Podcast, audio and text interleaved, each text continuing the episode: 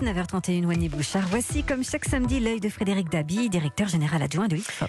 Et oui, on analyse euh, maintenant, et notamment les ressorts politiques de cette crise pandémique et la manière dont les Français jugent l'exécutif dans cette tourmente. Bonsoir Frédéric. Bonsoir Wendy, bonsoir à tous. Alors on en parle depuis plusieurs semaines maintenant, il y a beau avoir des, des, polémiques, euh, des masques à la chloroquine, Emmanuel Macron, les sondages, les vôtres en particulier le soulignent de nouveau, bénéficie d'une spectaculaire popularité, d'un beau regain d'ailleurs euh, depuis quelques jours. Oui tout à fait, hein, c'est un bon spectaculaire, hein, plus 11 points dans le baromètre IFOP JDD euh, de dimanche dernier, 13 points de plus dans euh, le baromètre IFOP fiducial euh, Paris Match, et c'est vrai que ces gains se retrouvent dans toutes les catégories, dans toutes les familles politiques. Emmanuel Macron gagne 15 points chez les sympathisants de gauche, 14 points chez les républicains, voire 8 points au Rassemblement national. Ce n'est pas une vraie surprise, Wendy. Comme certains de ses prédécesseurs, dans des moments de crise aiguë, je pense à François Mitterrand au moment de la première guerre du Golfe, à François Hollande au moment de l'attentat de janvier puis novembre 2015, les Français font bloc autour de la figure présidentielle qui, quelles que soient les critiques qu'on lui adresse, est garant d'une forme d'unité nationale. Oui, euh, l'autorité à la tête de l'État, vous parlez d'Emmanuel Macron, on doit souligner quand même aussi euh, la notoriété, la popularité de son Premier ministre, Édouard Philippe, qui monte au front et qui multiplie les interventions extrêmement précises, concises face aux Français. Oui, alors c'est assez intéressant car il progresse également, mais moins qu'Emmanuel Macron, entre 6 et 7 points. Dans cette période particulière, c'est le président de la République qui prend seul, si je puis dire, la lumière, même si vous le soulignez, les prises de parole fréquentes et régulières d'Édouard Philippe sont parvenues à renverser un peu la vapeur sur la défiance qui s'était installée à l'égard de la gestion de la crise. Pour autant, une union nationale politique dans le contexte, est-ce que ça a un sens? C'est une réalité, du mythe? Pour vous, Frédéric Dabi, vous analysez les choses comment? Je dirais que cette forme d'union, d'unité nationale ne s'impose pas réellement chez les Français. D'une part, on l'avait dit ensemble la semaine dernière, elle n'empêche pas des critiques sévères sur la gestion de la crise du Covid-19 par les pouvoirs publics. Hein. Les Français euh, ont souligné le manque de réactivité, l'absence de moyens euh, pour les soignants, les masques avec une nouvelle, euh, un nouveau début de polémique hier où maintenant on nous dit que les masques, il faudrait les porter en sortant euh, de euh, chez soi. Donc il y a toujours une critique sévère sur la gestion de la crise du Covid-19. Et puis cette union nationale, euh, matérialisée par ce regain de popularité d'Emmanuel Macron, ne conduit pas les Français à souhaiter voir les partis d'opposition se censurer ou limiter leurs critiques. Hein. Dans une enquête, on voit qu'à peine un Français sur deux euh, considère que les partis d'opposition ne devraient pas manifester des désaccords avec le gouvernement pour oui. ne pas écorner cette union nationale. Et puis, il faut le dire, on est dans un contexte particulier où il y a un tel flux d'informations, il y a une telle euh, profusion de données que euh, les prises de position des différents opposants d'Emmanuel Macron sont peu connues, elles n'impriment peu. C'est ce que j'allais vous dire. La parole est aux scientifiques, la parole est aux médecins. Frédéric Dabi, c'est vrai que euh, dans la période, l'opposition, euh, on n'entend pas vraiment. Il y a quand même une figure qui sort du lot, et, vous voulez insister sur le sujet, c'est Marine Le Pen. Oui, c'est vrai, pendant cette crise sans précédent, l'affrontement à distance, Marine Le Pen, Emmanuel Macron, euh, se poursuit. Le Rassemblement national est toujours considéré comme le parti incarnant le mieux l'opposition à Emmanuel Macron. Et on voit hein, deux visées stratégiques à l'œuvre. Marine Le Pen, très clairement, veut incarner la posture de Cassandre.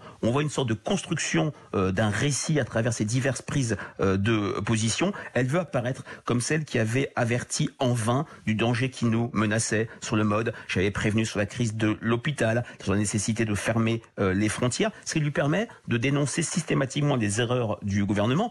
Il faut le dire aussi, c'est une stratégie qui peut être périlleuse, cette posture de Cassandre. On y a récemment ont été exhumés des extraits des prises de position de Marine Le Pen qui la montraient minimiser la possibilité d'un scénario à l'italienne pour la France. Voilà, les médias et les archives jouent leur jeu aussi de vérification de cette information.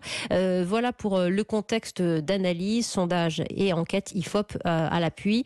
Euh, la souveraineté française, l'affrontement idéologique avec le Rassemblement national, il joue un peu aussi sur la corde en face Emmanuel Macron finalement. Hein. C'est pas un jeu qui le laisse solitaire. Très clairement, Emmanuel Macron mmh. relance l'affrontement idéologique avec le Rassemblement national, installe plus que jamais, volontairement ou pas, ce n'est pas à moi de le dire, un match présidentiel avec Marine Le Pen lorsqu'il place au cœur de l'agenda politico-médiatique des thématiques comme la souveraineté, euh, la critique larvée de la mondialisation, la relocalisation d'activités stratégiques, je pense bien sûr aux médicaments et aux fameux masques. Il euh, triangule, si je puis dire, où il sort de son euh, de cette image qu'on lui prête d'homme de la mondialisation pour apparaître comme celui qui va placer la souveraineté au cœur de son discours. Mais là aussi, il y a pour lui le risque d'un effet euh, boomerang, notamment sur son bilan en la matière sur ces différents thèmes au cours des dernières années. Et puis, ce n'est jamais bon euh, d'évoquer des thèmes sur lesquels le Rassemblement national, sans vraiment parler de crédibilité, s'exprime à longueur de temps depuis des années. L'œil de Frédéric Dabi sur la politique, sur le contexte sociétal, l'œil aussi maintenant du téléspectateur.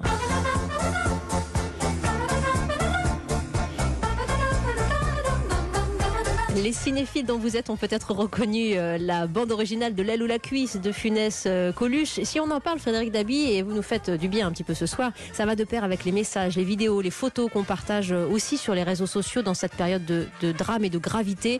On a besoin de rire et les comédies, on le voit en poupe à la télé. Oui, vous avez tout à fait raison. On se fait tous du bien. Pendant le confinement, on voit de très belles audiences, notamment sur France 2, pour des comédies populaires, des tontons flagueurs à la grande vadrouille, de L'aile ou la cuisse dont on, on entendait le générique si euh, si je puis dire, euphorisant à un éléphant ça trompe énormément. Et on voit hein, le succès pour ces films qu'on qualifie de patrimoniaux parce qu'ils ont marqué les mémoires. Ce sont des films qui créent du lien, une forme d'attachement avec le, avec le public. Ces films qui transcendent les générations et qui donnent envie de partagé. On s'appelle ou on se SMS des répliques, ou on se parle au téléphone de scènes d'anthologie. Et tout ça, Wendy, c'est en phase avec les attentes des Français en ce moment, dans un, dans un moment si difficile où l'inquiétude est si forte. C'est une sorte de retour à un âge d'or imaginaire d'une France heureuse, d'une France qui va bien et d'une France qui rit. C'est pour vous ce soir, pour les auditeurs et pour vous, Frédéric, écoutez. Ah oui, t'as déjà vu ça? En pleine paix. Il chante et puis il craque un bourre-pif. Mais il est complètement fou, ce mec. Mais moi, les dingues, je les soigne. On va lui faire une ordonnance. Et une sévère. Je vais lui montrer qui c'est Raoul. Aux quatre coins de Paris qu'on va le retrouver éparpillé par petits bouts façon puzzle. Moi, quand on m'en fait trop, je correctionne plus. Je dynamite. Je disperse. Je ventile.